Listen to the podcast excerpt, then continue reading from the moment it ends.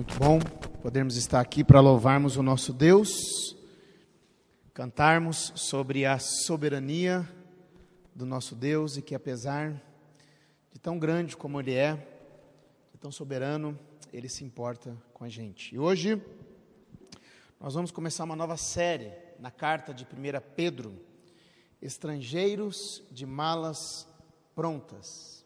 Estrangeiros de Malas Prontas. Eu convido você a abrir sua Bíblia comigo, lá em 1 Pedro,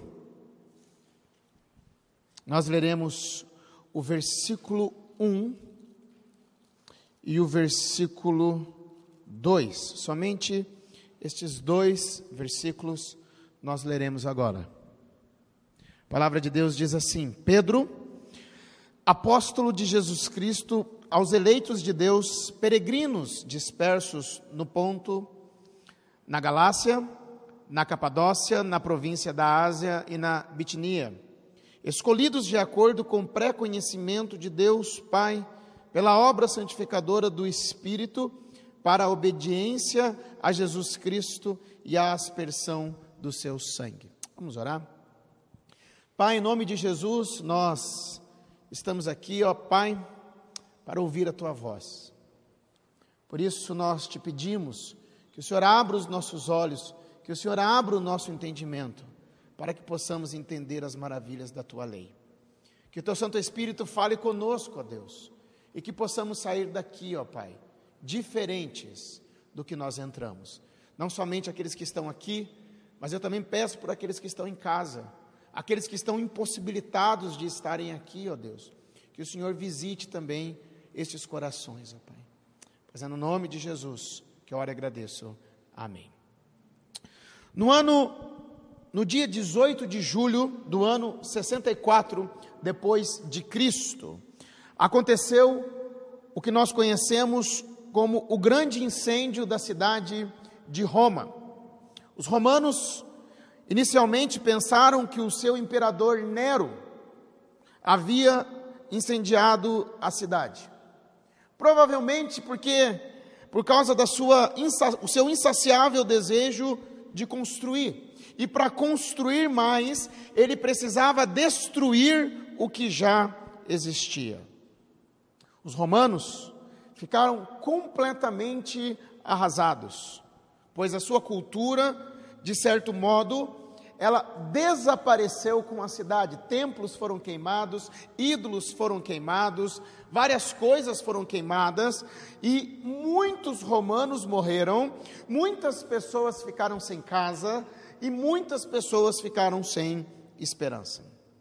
E por conta disso, havia um ressentimento, né, um, um, um ressentimento amargo do povo contra Nero. E quando ele percebeu isso, ele viu que ele tinha que redirecionar essa, essa hostilidade contra ele. O que, que ele fez? Ele coloca a culpa nos cristãos. Nero vai colocar a culpa nos cristãos que já eram odiados, porque eles eram vistos como pessoas hostis à cultura romana. E ele espalha este boato e rapidamente começa uma perseguição, ah, uma perseguição contra os cristãos. E não só os crentes de Roma vão sofrer perseguição, mas os crentes de todo o império agora vão começar a ser perseguidos. E esta perseguição ela chega na região da Ásia Menor. Ela chega na região da Ásia Menor e impactando a vida dos cristãos que moravam naquele lugar, a quem Pedro chama de peregrinos. A perseguição, ela chega naquela região da Ásia Menor, impactando a vida dos cristãos naquele lugar, e Pedro chama esses cristãos de peregrinos. Eles eram tanto judeus como gentios que haviam vindo de outro lugar. Provavelmente muitos deles eram convertidos no Pentecoste, na época do Pentecoste, lá em Atos 2. porque pouco depois houve uma dispersão, muitos saíram, outros foram expulsos de Jerusalém pelo imperador Cláudio, mas também havia gentios, provavelmente muitos deles que também foram evangelizados por Paulo ou pelos seus companheiros. Lembra que Pedro aqui, ele está escrevendo para um conjunto de igrejas, né? Há várias igrejas ali na região da Ásia Menor. E essa carta, ela é uma carta pastoral. Ela é uma carta pastoral. E o propósito dela é o que? É encorajar os crentes, como peregrinos que são, a se manterem firmes na graça de Deus neste mundo hostil. Olha só o que, que ele diz lá em 1 Pedro 5,12.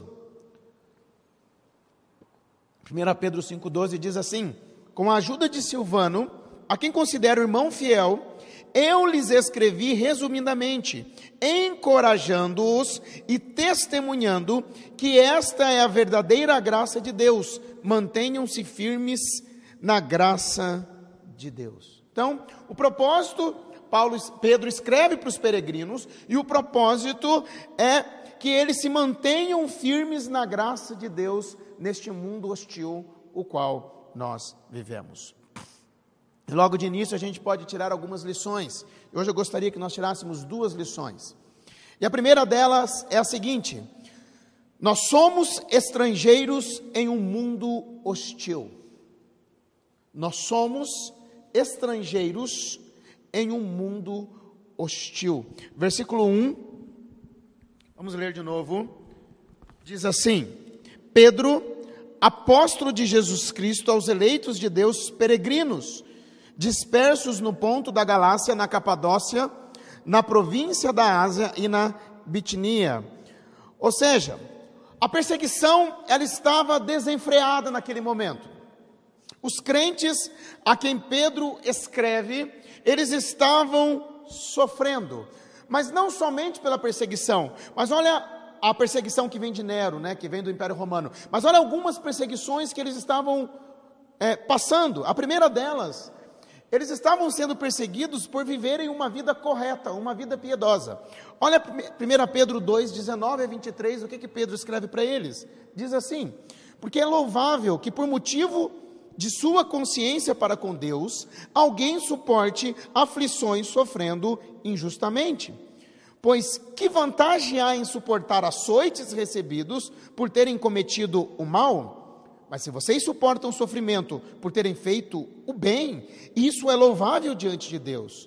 Para isso vocês foram chamados, pois também Cristo sofreu no lugar de vocês, deixando-lhes exemplo para que sigam os seus passos. Ele não cometeu pecado algum e nenhum engano foi encontrado em sua boca. Quando insultado, não revidava. Quando sofria, não fazia ameaças, mas entregava-se àquele que julga com justiça. Então, muitos daqueles crentes estavam sofrendo por viverem uma vida correta. Detalhe: alguns deles estavam sofrendo açoites. Açoites. Estavam sofrendo de maneira injusta. Mas não somente por viverem uma vida correta, mas eles também estavam sendo perseguidos por causa do nome de Cristo, eles estavam sendo insultados. 1 Pedro 4,14 diz assim: Se vocês são insultados por causa do nome de Cristo, felizes vocês são, pois o Espírito da glória, o Espírito de Deus, repousa sobre vocês. Então, pelo fato de seguirem a Cristo, eles também eram insultados. Mas além disso, eles estarem naquela região, passando por tudo isso, uma perseguição muito grande estava começando ali do Império Romano, né? Olha só o que, que Pedro fala a respeito dessa perseguição em 4:12 diz assim: Amados, não se surpreendam com o fogo que surge entre vocês para os provar, como se algo estranho lhes estivesse acontecendo. Eles eram perseguidos por fazerem o que era correto, eles estavam sendo perseguidos pelo nome de Cristo, e agora começava uma perseguição, porque o louco do Nero botou fogo em Roma e estava botando a culpa em quem? Nos cristãos. Eles estavam sofrendo várias provações. Pedro fala isso no versículo 6, semana, semana que vem nós vamos ver isso, no capítulo 1, versículo 6, olha o que ele fala: Nisso vocês exultam, ainda que agora, por um pouco de tempo, devam ser entristecidos por todo tipo de provação. Ou seja, Pedro escreve a um grupo de cristãos, a um grupo de igreja, que estavam passando por todo tipo de provação. Esse mundo que nós vivemos é um mundo hostil. E a provação era tanta na vida daquelas pessoas que eles estavam sofrendo de ansiedade. Olha o que que Paulo, um dos um, Paulo não Pedro, um dos versículos mais conhecidos nossos sobre ansiedade, está no capítulo 5, versículo 7, que ele diz o seguinte: lancem sobre ele toda a sua ansiedade, porque ele tem cuidado de vocês. Não estava fácil a vida daqueles cristãos, mas Pedro ele já começa aqui com um tom pastoral e usando cuidadosamente suas palavras para encorajar e confortar. E ele vai dizer o seguinte, né? Aos eleitos de Deus, peregrinos dispersos. Aos eleitos de Deus, peregrinos dispersos. Pedro considerava os cristãos detentores de uma condição privilegiada diante de Deus. Por quê? Eles são um povo eleito, onde sua verdadeira pátria está no céu. E ele chama eles aqui de peregrinos, outras versões dizem estrangeiros. Palavra essa que era e é usada em relação às pessoas que são residentes temporárias, ou alguém que está de passagem por um território sem a intenção de lá residir permanentemente. Eu, pensando e lendo sobre esse texto aqui, comecei a pensar na IPH. Né? A igreja de Janópolis começou assim. Quantos vieram de fora e hoje estão aqui? Mas quando vem de fora fica assim: não, porque eu vou voltar para minha terra, porque lá é minha terra. Né? Lá é o meu lugar. E eu posso dizer de alguns que estão aqui que pensavam assim não voltaram. aqui, tem gente apontando, gente aqui. Né? É a vida da IPH, pensando nisso daqui, de peregrinação. E às vezes eu penso na minha vida, eu estava sentado ali cantando, Tu és soberano, né? E pensando na vida pastoral. Eu sou do interior de estado, né? A minha esposa é do Espírito Santo. O João Davi nasceu no Mato Grosso do Sul. O Lucas nasceu em Curitiba. A Giovana é paulistana. E às vezes eu penso, Senhor, quando é que eu vou parar? Só quando eu chegar no céu. Só quando, porque nessa terra nós somos peregrinos. A nossa cidadania está nos céus. Olha Filipenses 3, versículo 20, o que que diz? A nossa cidadania, porém, está nos céus, de onde esperamos ansiosamente um Salvador, o Senhor Jesus Cristo. A nossa cidadania é no céu. Nós somos peregrinos a quem o Rei do universo escolheu para formar o seu povo aqui na terra. Nós somos cidadãos do reino dos céus, aguardando o retorno do Rei. Nós não somos deste mundo, assim como o nosso Rei também não é deste mundo. O Senhor Jesus orando por nós, lá em João 17, versículo 16, ele disse assim ao Pai: Eles não são do mundo, como eu também não sou, nós não somos do mundo.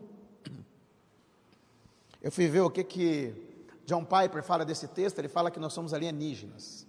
Aqui, porque nós não somos deste mundo. O que, que Pedro queria? Pedro queria que os crentes lembrassem de que, em meio ao sofrimento, eles ainda eram os eleitos de Deus e que, como tal, eles poderiam enfrentar a perseguição com esperança. Por isso, como estrangeiros espirituais, peregrinos espirituais, o mais importante não é a sua relação, a nossa relação com o mundo, mas o mais importante, enquanto nós estamos caminhando aqui neste mundo, é a nossa relação com o céu. Porque lá é a nossa pátria. E é lá que nós precisamos manter os nossos olhos. Queridos, aqueles irmãos estavam passando por várias provações, entre elas perseguição por fazerem o que era certo, por viverem uma vida piedosa, perseguição por causa do nome de Cristo, várias tribulações, e com certeza batia aquela ansiedade, aquela insegurança nas suas vidas. E eu creio que isso se aplica também a nós. Muitos já enxergam o cristianismo de maneira hostil.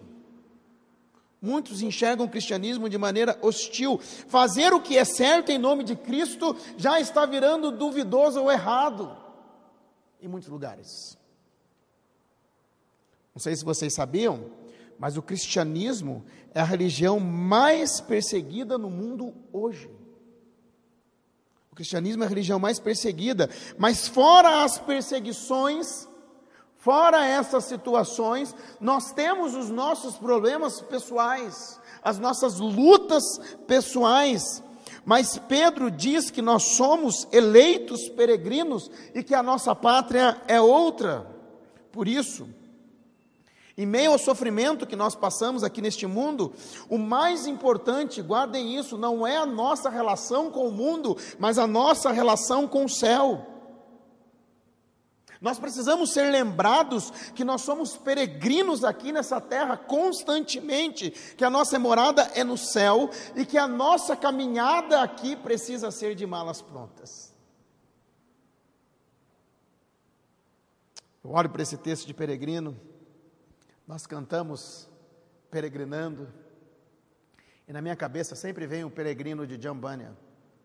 Né? Já falei, quem não leu o peregrino de John Bunyan precisa ler. Ele estava com as suas malas quando ele sai de casa rumo ao céu. É assim que nós precisamos caminhar. Nós precisamos estar de malas prontas, porque a qualquer momento nós vamos sair. Nós não podemos nos apegar aqui a essa terra. Nós somos cidadãos do céu. Segunda lição: os estrangeiros devem viver com esperança, apesar deste mundo ser hostil. Os estrangeiros devem viver com esperança. Na sua saudação aqui de abertura, eu estou só na saudação de Pedro da carta, né? Ele apresenta três razões de como podemos viver com esperança neste mundo hostil, envolvendo Deus Trino. E a primeira delas é a seguinte: que nós fomos eleitos por Deus o Pai. Versículo 2, ele diz assim: escolhidos de acordo com pré-conhecimento de Deus Pai, pela obra santificadora do Espírito, para a obediência de Jesus, de Jesus Cristo e a aspersão do seu sangue. Nós fomos escolhidos, fomos eleitos por Deus, o Pai. E, infelizmente, muitos tendem a pensar, ou a dizer aqui, que nesse versículo é que Deus, ele viu quem iria se converter, então os escolheu. Né? Porque olha o que o texto diz: escolhidos de acordo com pré-conhecimento de Deus o Pai. Muitos tendem a pensar isso e a dizer isso, mas não é isso que o versículo está dizendo. Aqui nesse texto, pré-conhecimento significa que Deus planejou e não que ele observou de antemão. É diferente isso.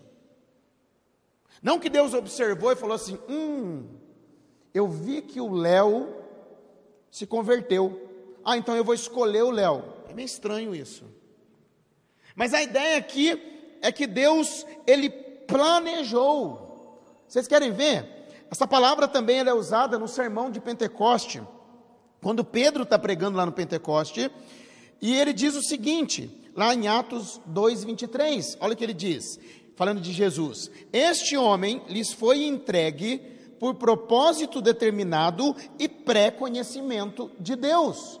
Então, Cristo foi entregue à morte de acordo com o propósito de Deus e o pré-conhecimento de Deus, de acordo com o planejamento de Deus, Jesus foi entregue. E Pedro, ele deixa implícito que Deus agiu de acordo com o seu plano e propósito soberano, os quais havia preparado de antemão. estudando, gente, eu fico pensando, mas tá, e qual é a aplicação disso? Eu fico o tempo todo pensando, quando eu estou estudando. E qual é a aplicação disso para a minha vida? Olha só, os eleitos peregrinos de Deus, seus privilégios como povo escolhido de Deus, e até o ambiente hostil que enfrentam é conhecido por Deus desde antes da fundação do mundo, de acordo com os seus propósitos. E uma maneira mais fácil para a gente pensar nisso, um teólogo chamado N. Gruden, ele vai dizer que é mais ou menos assim, poderia ser dito esse versículo. Eleitos conforme o cuidado paternal de Deus por vós desde antes da fundação do mundo. Gente, que fantástico isso. Então Pedro ele começa dizendo o seguinte: Olha, vocês são eleitos conforme o cuidado paternal de Deus por vós desde antes da fundação do mundo. Deus tem um cuidado pastoral para com o seu povo, para com os eleitos desde antes da fundação do mundo. O texto vai dizer. Agora imagine para aquelas pessoas que estavam ouvindo isso, aquelas pessoas que estavam levando açoites, aquelas pessoas que estavam sendo perseguidas. O, o Império Romano estava começando uma perseguição grande contra eles, eles estavam sendo insultados por causa do nome de Cristo, eles estavam passando por momentos de ansiedade, então eles escutam: olha, Deus tem um cuidado pastoral com vocês, desde antes da fundação do mundo. Mas isso é para nós como igreja também. Diante das nossas dificuldades, diante das nossas lutas. Que eu fui eleito. Deus não foi pego de surpresa, Ele me escolheu, e Ele me escolheu em amor. Lá em outro texto vai dizer: Ele me escolhe em amor e com o cuidado de um pai. Estudando esse versículo, me fez clarear muito mais outro versículo aqui em 1 Pedro, quando eu penso no cuidado paternal de Deus desde antes da fundação do mundo, caiu minha ficha quando eu li 1 Pedro 5,7. Lançando sobre ele toda a vossa ansiedade. Por quê? Porque ele tem cuidado de vocês. Vocês estão entendendo que quando a gente canta, e apesar dessa glória que tens, tu te importas comigo também. Deus é soberano. Deus é soberano. Mas nós somos eleitos segundo o conhecimento de Deus, o planejamento de Deus, mas também nós fomos separados pelo Espírito Santo. O texto diz: pela obra santificadora do Espírito Santo. Deus, o Pai, nos escolheu conforme seu cuidado paternal antes da fundação do mundo, no passado, e esses eleitos, em um determinado momento, eles serão separados, santificados pelo Espírito Santo, e isso acontece no presente. O ser humano pecador, ele não consegue entrar na presença de Deus, que é santo, a menos que ele seja santificado pelo Espírito Santo. E isso acontece no momento da conversão. Isso acontece no momento do novo nascimento, quando nós somos limpos e justificados diante de Deus. Ah, Tito 3,5 diz assim: não por causa, não por causa de atos de justiça por nós praticados. Salvação está falando aqui. Ninguém vai conseguir salvação através dos atos de justiça praticados, mas devido à sua misericórdia de Deus, Ele nos salvou pelo lavar regenerador e renovador do Espírito Santo. O Espírito Santo, ele santifica os escolhidos de Deus, por meio da salvação, pelo seu lavar regenerador, ele nos limpa dos nossos pecados e ele nos faz justos diante de Deus. Mas essa obra é contínua, a ideia que é. Pois, além de ela ter um início, quando nós somos justificados, ela se estende pelo resto da nossa vida. A santificação, ela começa com a justificação e continua como um processo para o resto das nossas vidas, para nos livrar dos nossos pecados e nos tornar mais parecidos com Cristo. Aquelas pessoas estavam sofrendo. Pedro vai dizer para eles o seguinte: Olha, vocês são eleitos, segundo o cuidado pastoral de Deus, mas não somente isso. Vocês foram separados pelo Espírito Santo, vocês foram limpos, e o Espírito Santo está ainda, ele continua trabalhando em suas vidas nessa santificação. Nós temos um Deus que tem um cuidado pastoral pelo seu povo, como eu disse, antes da fundação do mundo. E ele separa aqueles que são dele e os limpa, como um pastor. Eu imagino aqui um cuidado pastoral de Deus. Sabe aquela pessoa que está com a vida dela sofrendo, muitas vezes destruída, ela foi escolhida por Deus, ela é trazida e ela é cuidada nesse momento agora. Então agora eu entendo muito mais quando eu leio, por exemplo, Romanos 8, 28, 29, que diz que Sabemos que Deus age em todas as coisas para o bem daqueles que o amam, e todas as coisas incluem as nossas lutas, os nossos problemas, os nossos sofrimentos.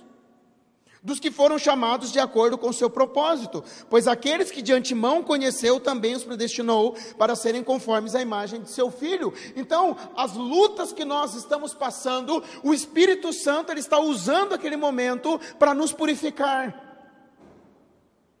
É o fogo que se levanta entre nós. Deus está nos limpando, nos santificando para ficarmos mais parecidos com Cristo. Nós fomos eleitos e separados para a obediência a Jesus Cristo. O texto continua: para a obediência a Jesus Cristo e a aspersão do seu sangue. O propósito de Deus para os eleitos peregrinos é que suas vidas deveriam ser voltadas para uma obediência cada vez maior a Cristo. Parece que a gente precisa sempre lembrar disso. Sua vida não é aqui. Eu preciso constantemente me lembrar disso. Davi, a sua vida não é aqui. Você foi eleito, você foi separado pelo Espírito Santo para uma vida de obediência a Jesus Cristo. E uma vida de obediência a Jesus Cristo, isso inclui muitas vezes a renúncia. Quem quiser ser o meu discípulo, negue-se a si mesmo. Quantas vezes vai ter que ter renúncia? Aqui. Então, o propósito de Deus para os eleitos peregrinos é que suas vidas deveriam ser voltadas para uma obediência cada vez maior a Cristo. Agora, imagina para aqueles que estão passando por luto, falando: olha, eu estou aqui sofrendo pela causa de Cristo. Eu estou tentando fazer o que é certo, eu estou sendo humilhado. Eu sigo o nome de Cristo, eles me provocam. E pior, agora começou uma perseguição do governo. Mas Pedro ele usa uma expressão aqui, e a aspersão do seu sangue. Por que, que ele faz isso? Essa é uma referência de quando Moisés ele havia subido ao monte para se encontrar com Deus. Moisés sobe.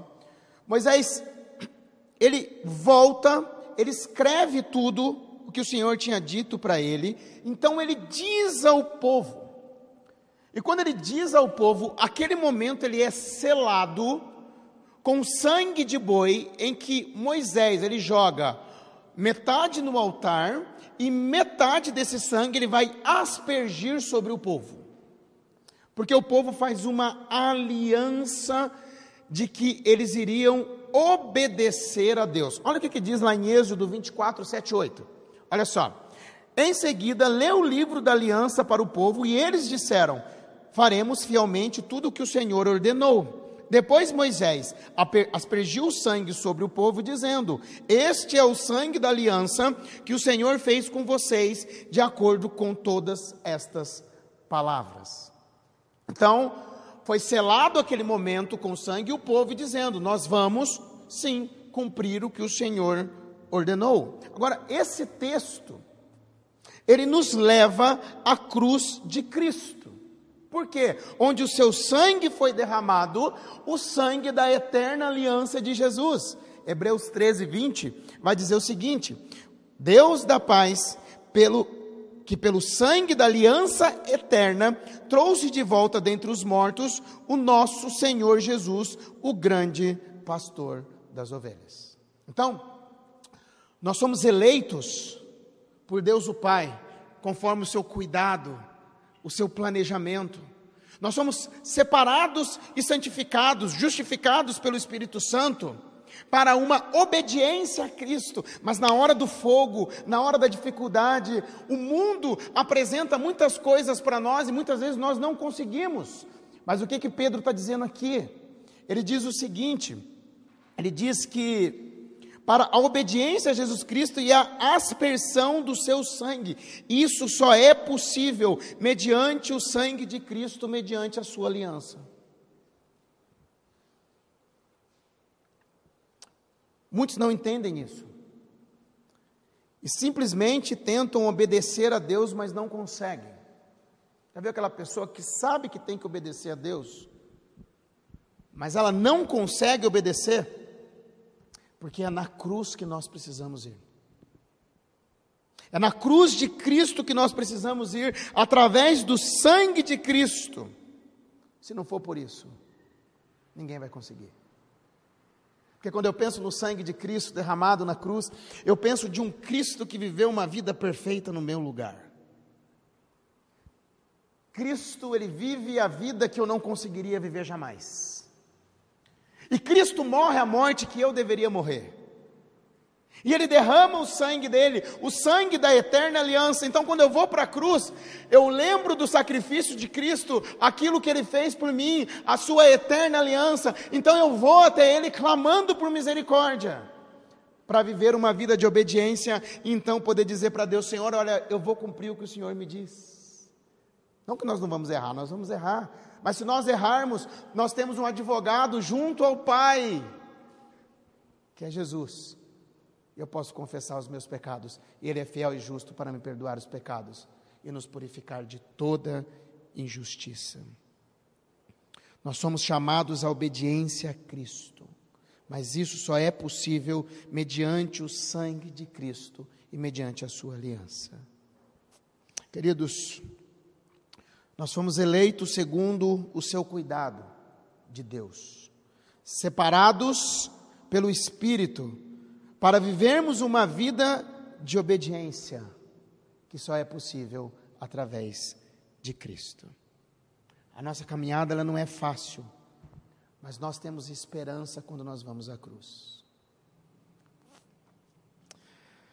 Certa vez, o grande pregador americano Moody, uma história sobre uma mulher cristã, brilhante, alegre e otimista, embora ela estivesse no seu quarto confinada por causa de uma enfermidade.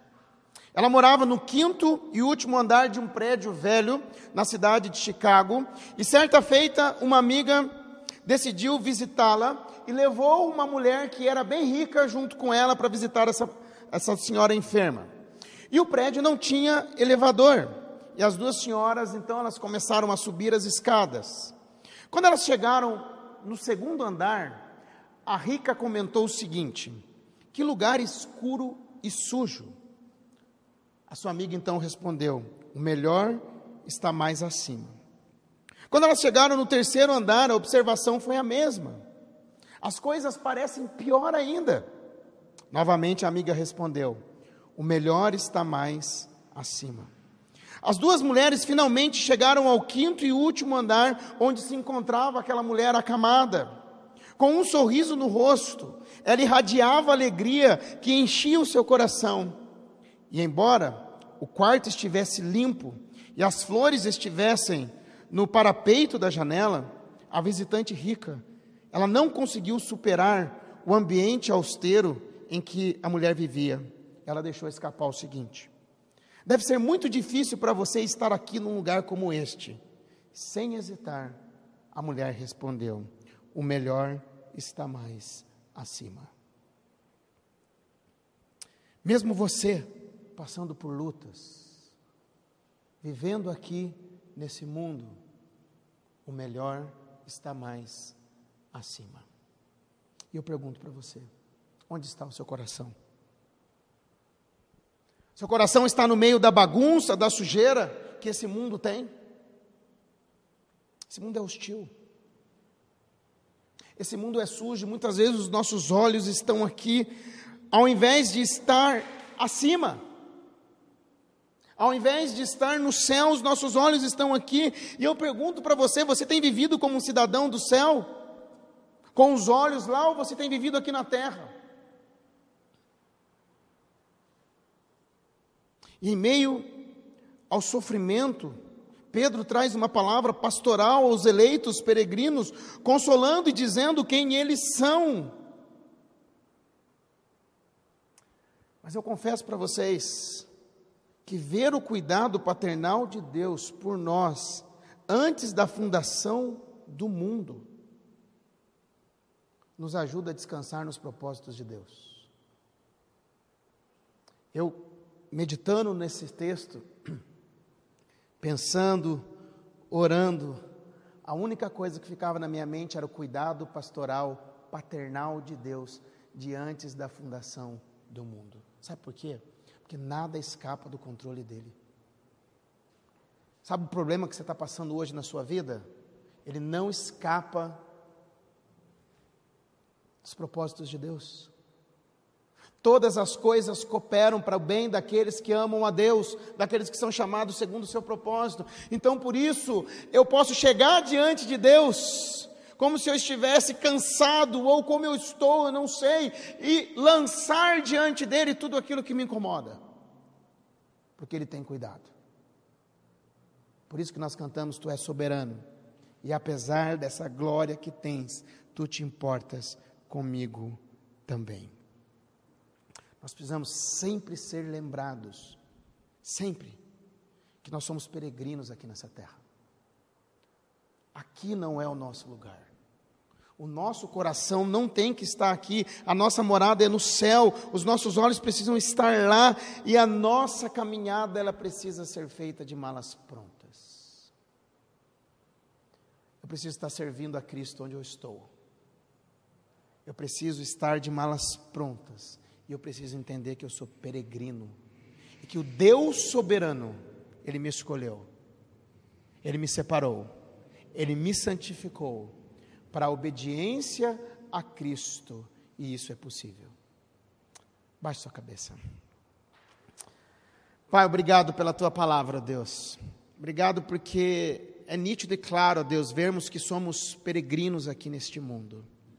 Que o Senhor nos escolheu muito obrigado a Deus, nós não merecíamos. E além de não merecermos, o Senhor nos escolhe com um cuidado paternal. O Senhor nos escolhe com propósitos. E mesmo diante das nossas dificuldades, elas não escapam do seu controle. Eu quero te agradecer por isso, ó Deus. Obrigado porque o Senhor também nos santifica, nos separa, e através do sangue de Cristo, nós podemos ser filhos obedientes ao Senhor, ó Deus, ainda que venhamos a falhar. Muito obrigado, ó Pai. Muito obrigado por este momento aqui, que a tua palavra possa marcar os nossos corações. Pois é no nome de Jesus que eu oro e agradeço.